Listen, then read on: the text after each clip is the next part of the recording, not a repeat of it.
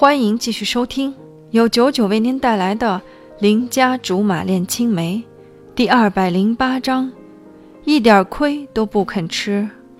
在这个圣诞、生日、元旦连过的大假期里，我感到十分开心。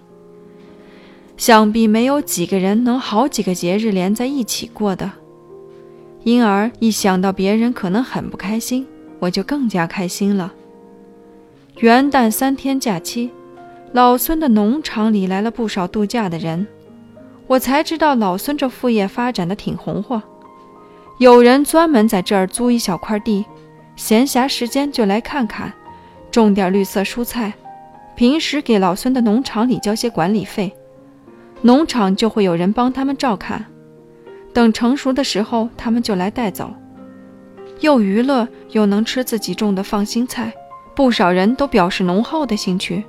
不过消费也不是一般的高，通常只有那些有闲钱又有时间又讲究的人才来玩。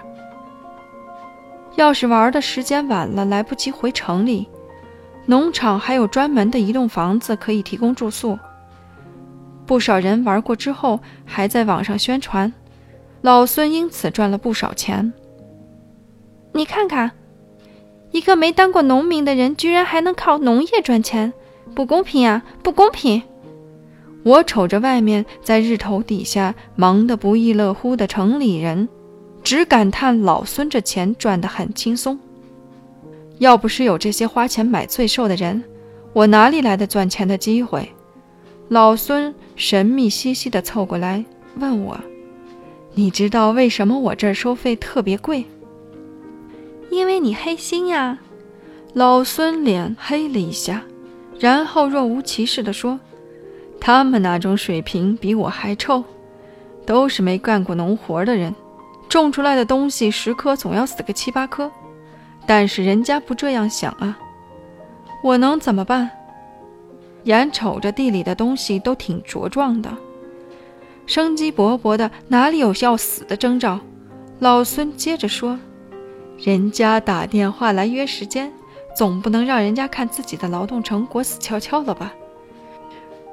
于是我就只好叫人去菜市场买点差不多的带回来再种上。一来二去，成本当然高。合着你这农场全是骗人的呀！老孙赶忙叫我闭嘴。我算是看明白了，果然是无奸不商。这种损招，亏他想得出来。而老孙还无奈地说：“我也不想啊，可人家本来就是花钱买乐子的。”要是不把人伺候得高高兴兴的，哪里对得起人家花的那些人民币？再说了，我也不算骗，是哄，是善意的，至少给人一点希望吧。好像也有点道理。不过你就不怕别人发现？怕呀，可有什么用呢？很多事情做不成就是做不成，再怨天尤人也没有用。很难得从老孙这种不正经的人嘴里听见几句正经话，居然如此，我决定替他保密。兴许搞不好我哪天想不通了，也会上这儿种几棵白菜，然后故意种死了，叫老孙赔我。反正老孙肯定是不好意思跟我谈钱的。